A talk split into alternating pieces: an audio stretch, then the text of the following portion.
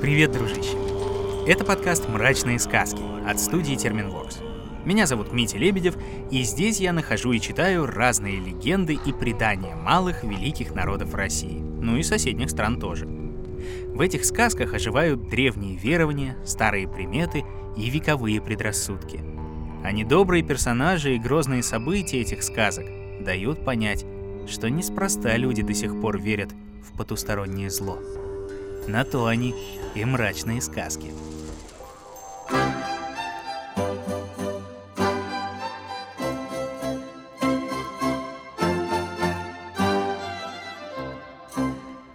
Сегодня будем с тобой читать литовскую сказку. Литовцев во всем мире больше трех с половиной миллионов, и большая их часть живет в родной Литве, на берегу Балтийского моря. А в России их около 30 тысяч. Самое главное, дружище, не путать литовцев с латышами.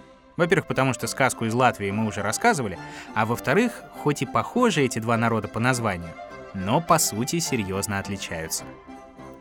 Считается, что литовцы населяли Балтийские берега еще в древности и берут свое название от реки Летавки. Долгое время они были язычниками и поклонялись Перкунасу, богу-громовержцу, который вечно преследовал Вельнаса, ну то есть черта – и в этом они недалеко ушли от соседей. Если помнишь, у латышей был такой Вяльнес, владыка подземного мира. Ну, а у славян за гром отвечал Перун. Все изменилось с приходом христианства. Примерно тогда же Литва стала грозной силой в Европе. Вместе с королевством польским Великое княжество Литовское основало Речь Посполитую. И ее владения достигали даже Черного моря – кстати, такое название никак не связано с речью, ни с разговорной, ни с письменной. Просто так соседние народы воспринимали польское «ржечь посполита», что переводится как «общее дело». Обычно литовцы аккуратны, сдержаны и во всем полагаются на холодный здравый смысл. Но даже в их сказках и суевериях встречается такое, чего умом понять невозможно. Например, как и у соседей, водятся в литовских водоемах русалки. Местные называют их наре — или в доме может завестись айтварас, огненный змей, иногда похожий то ли на петуха, то ли на кота, то ли вообще на оглоблю или коромысло. Бывает, что он охмуряет юных девушек, заплетает гривы коням и душит спящих. Или наоборот, служит своему хозяину и приносит ему зерна, муки, даже денег, но только все ворованное. Такая уж у него подлая натура. Или вот в полную луну на охоту выходят вилк таки, литовские сородичи европейских вервольфов или наших волкодлаков. Таким человеком-волком можно стать и самому, если перекувырнуться через гнилой ивовый пень, или по велению злых сил. Достаточно, например, чтобы уже знакомая нам ведьма Рагана подкинула человеку волшебный пояс. Или даже сам Вилкток может обратить друга и соседа, даже кусать не придется. Если оборотень за столом выпьет за тебя, а ты ответишь «спасибо», все, считай обречен. И избавиться от проклятия не так уж и просто. Вот как рассказывают литовцы.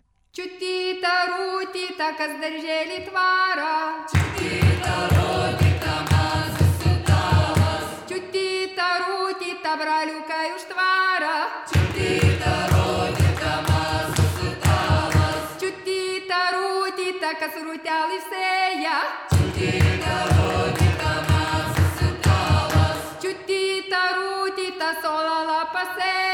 рутита, Однажды вечером три сестры купались в море. Не помню уже, как двух старших звали, а вот младшую нарекли при рождении Эгле. Наплавались девушки, наплескались и вышли на берег. Старшие уже оделись, а Эгле замешкалась. Только протянула она руку к рубашке. Вдруг кто-то как зашипит на нее. Посмотрела Эгле, а это уж забрался в рукав. «Ай!» Противный гад. Уходи прочь. Прочь? Пообещай тогда, что пойдешь за меня замуж. Тогда и уйду. Эгли рассердилась, а сестры смеются. Да-да, соглашайся, сестрица, чем тебе не жизнь Соглашайся, лучше точно не найдешь. И со смехом побежали домой. А Эгля одна на берегу осталась. Вот уже и солнце зашло. Совсем стемнело. Страшно, Эгли. Да как без рубашки домой пойдешь? Милый уж, ну отдай мне рубашку. А ты назовись моей невестой. Ну ладно, ладно, будь по-твоему. Уж ничего не говоря, выполз из рукава. А Эгли схватила рубашку и скорей за сестрами. На другое утро села Эгли у окна пряжу прясть. Сидит, придет, песни поет. Про ужа и думать забыла. Вдруг слышит, во дворе зашуршало, зашипело. Глянула девушка в оконце, да так и обмерла со страху. Весь двор полон ужей, земли под ними не видно. Шипят гады, извиваются, а три самых больших, самых толстых вползли на порог, сквозь щелку под дверью в дом проскользнули. Эгля скорее из комнаты, да в погреб. Забилась в уголок, дрожит от страха. А толстые ужи подползли к перепуганным родителям девушки. Пришли мы с ватами от самого царя морских вод. Решайте вашу младшую дочь. Она за нашего господина обещала замуж пойти. Испугались отец с матерью. Что же делать? Ну пусть хоть царь, а все равно гад ползучий, уж холодный. Как же за такого любимую дочь отдать? Ну и отказать нельзя. Сама девушка слово дала. А как раз в ту пору гостила у них старуха-соседка. Хитрая и сметливая. Вот она и говорит потихоньку старикам-родителям. Да вы отдайте вместо дочери гусыню. Это же ужи. Глаза у них, как у всех ползучих гадов, подслеповатые. Но где им разобрать-то? Отец с матерью так и сделали. Вынесли белую гусыню и говорят сватам. Вот наша младшая дочь. Везите невесту к жениху. Ужи посадили белую гусыню в корыто и потащили ее со двора. Но только подъехали к воротам, слышат, кукушка на заборе кукует.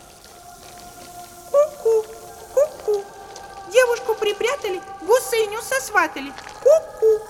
Зашипели ужи, засвистели, вернулись, мол, подавай им настоящую невесту. А опять старуха-соседка шепчет отцу с матерью. Ну так выведите им белую овечку.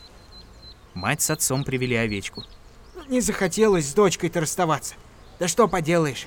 Берите ее, ведите к жениху. Ужи повели белую овечку. Пол деревни провели. Да с дерева на базарной площади опять кукушка закуковала. Овечку сосватали. Ку-ку. Снова сваты назад приползли. Не та невеста, не та. А старуха-соседка опять за свое. Ну, я не знаю. Корову им белую отдайте. Привели белую корову, алой лентой ей шею обвили, отдали сватам. Погнали уже по деревне корову, до самой околицы довели. А за околицей на кусту кукушка сидит, по кукушечьи снова говорит. Ку-ку, ку-ку. Девушку припрятали, корову сосватали. Ку-ку. Воротились сваты, шипят страшно. Мы к вам с честью, а вы вот как. Три раза нас обманули. Смотрите, в четвертый обманете. Не миновать вам беды. Зубами изгрызем мы ваши деревья в садах. Хвостами побьем посевы на полях. Услышала все это Эгли. Не решилась больше в погребе отсиживаться. Вышла она к сватам мужам и говорит. Я слово дала. Я и отвечать буду. Ведите меня к жениху. И вот три свата по деревне ползут. За сватами Эгли идет, за Эгли ужи в пыли вьются. Невесту к жениху провожают. А кукушка за ними летит, по кукушечьи говорит. Ку-ку, ку-ку. Вот это невеста. Умна, прелестна, стройна, точно елка. Кудри, как из шелка. Ку-ку, ку-ку. Подошли к морю. Вода в море запенилась, забурлила и отхлынула от берега. А на песке юноша появился. Статный, красивый, в богатой одежде. «Здравствуй, Эгли! Зовут меня Жильвинас. Для других людей я уж, что по земле извивается. А для тебя, девушка, сбросил я змеиную кожу. Тебе одной открыл свое имя. Полюбишь ли меня, красавица? Полюблю. Буду верной тебе женой. Сказала так Эгли и пошла за женихом в подводное царство. С тех пор 9 лет прошло. Эгли родила своему мужу двух сыновей и дочку. Хорошо жилось девушке. И дети удались, ласковые, послушные. И муж ее любил и берег. Только вот затасковала Эгля по родному дому. Да так сильно, что стало ей подводное царство не в радость. Захотелось на отца с матерью поглядеть, ласковым словом с братьями перекинуться, с сестрами за прялкой песни спеть. Вот и просит она мужа. Отпусти меня, милый Жильвинос. Отпусти домой погостить. Отцу с матерью деток наших показать. А разве плохо тебе в подводном царстве? Нет, нет, хорошо. Да плоха та дочь, что отца и мать своих навеки забудет. Да. Ах, ну, будь по-твоему. Отпущу тебя. Только прежде спреди ты мне кудель эту золотую. Села Эгли за пряжу. День придет, другой придет, а кудель все не убывает, будто даже больше становится. Тут шла мимо старая нянюшка, что за младшей дочкой Эгли присматривала. Поглядела она, как девушка придет, покачала головой. Ох, ох, ох, ох, ох. Хоть до моих лет доживешь, и то тебе всей кудель не спрясть. А что же, нянюшка, делать? А ты накали спицу в огне, да и проткни ею кудель. Взяла Эгли спицу, накалила до бела и только воткнула в кудель, как выскочила из клубка большая жаба.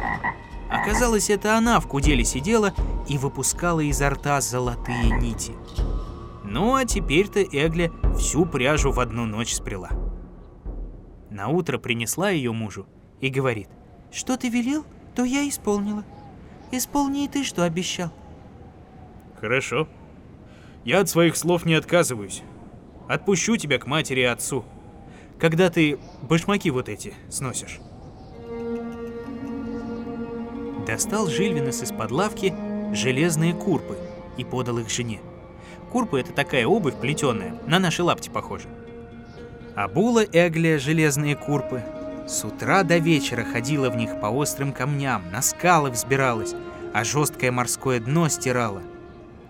А на железной подошве хоть бы царапина. Нянюшка смотрит на нее и снова головой качает. Зря себя, доченька, мучаешь. Сто лет проживешь, сто лет курпы целы будут. Но Ну, научи, нянюшка, что делать?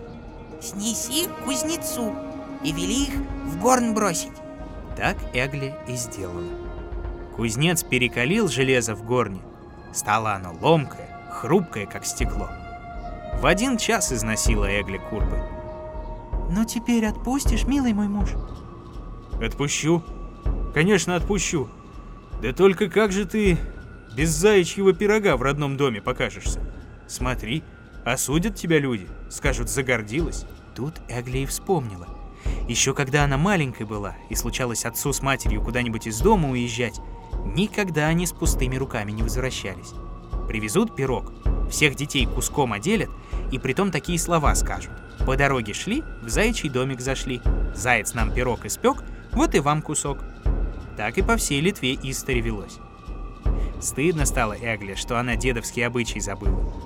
И побежала она печь пирог. А муж потихоньку все ведра и горшки припрятал. Одно решето оставил.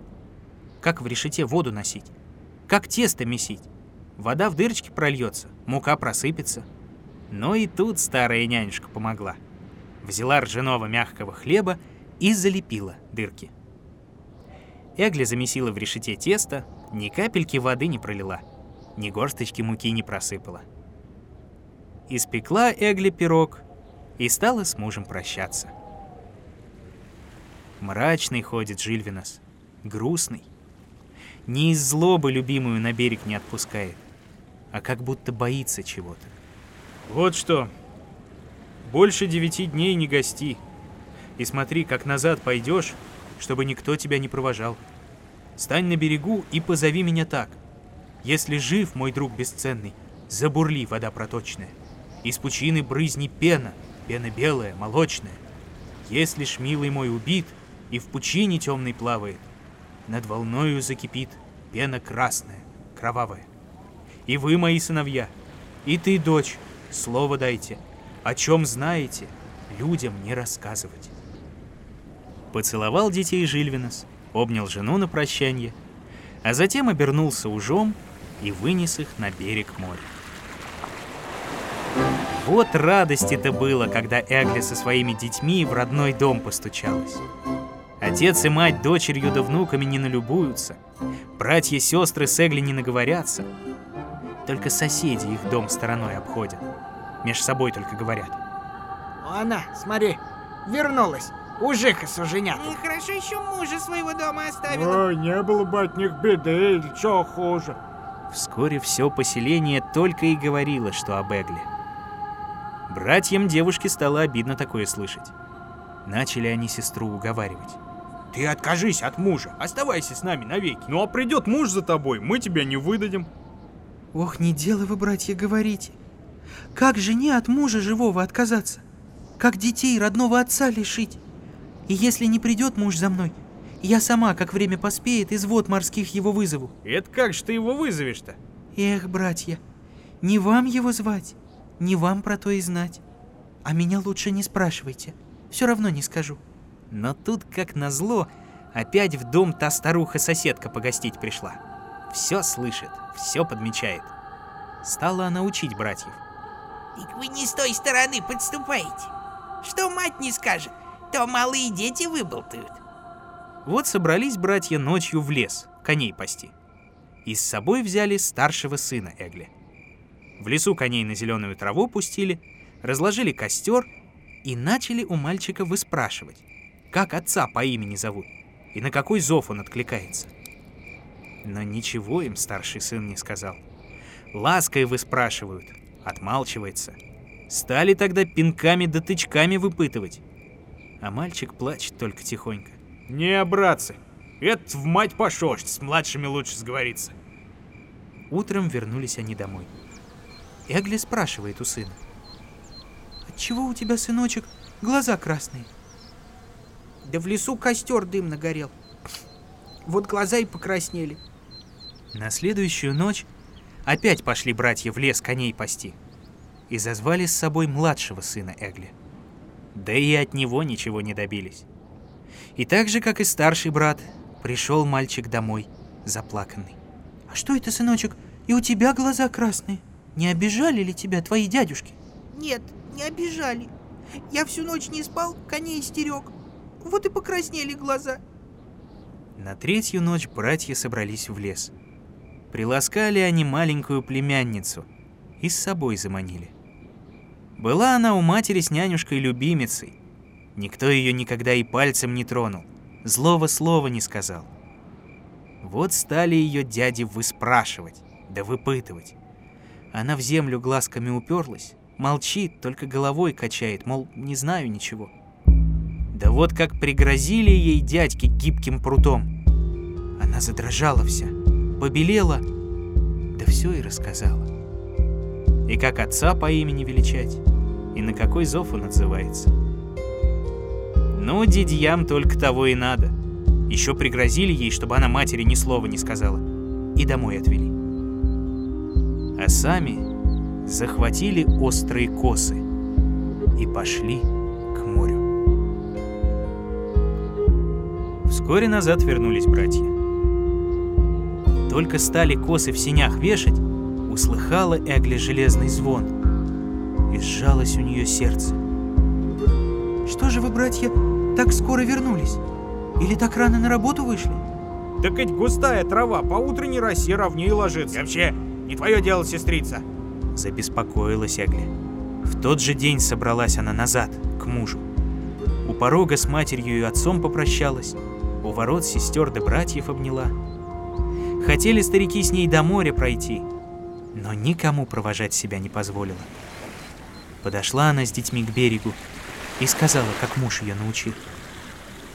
Если жив мой друг бесценный, забурли вода проточная.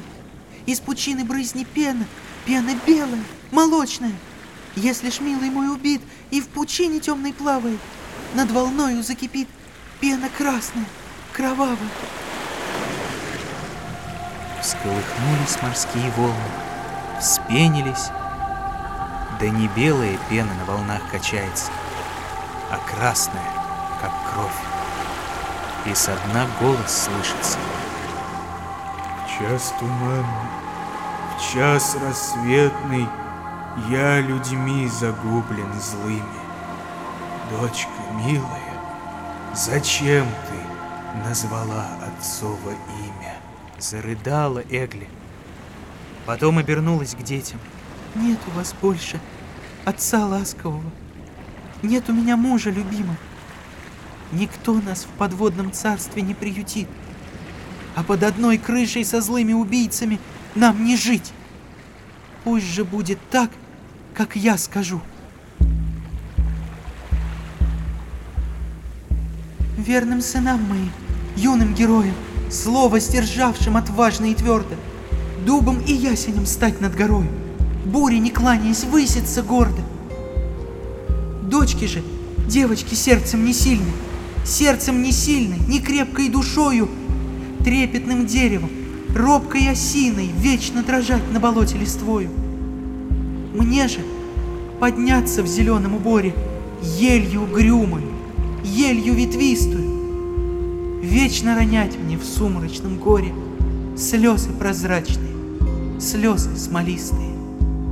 И как сказала Эгли, так и сделалось. Старший сын превратился в высокий дуб, младший — в ясень, а дочь в трепетную осину. Сама же Эгли стала темной елью.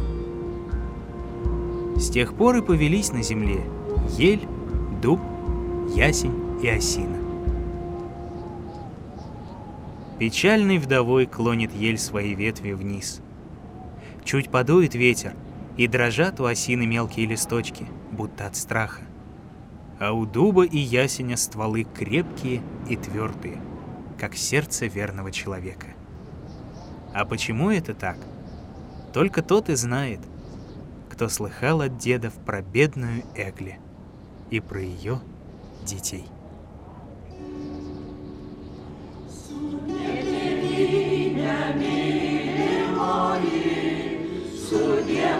Есть,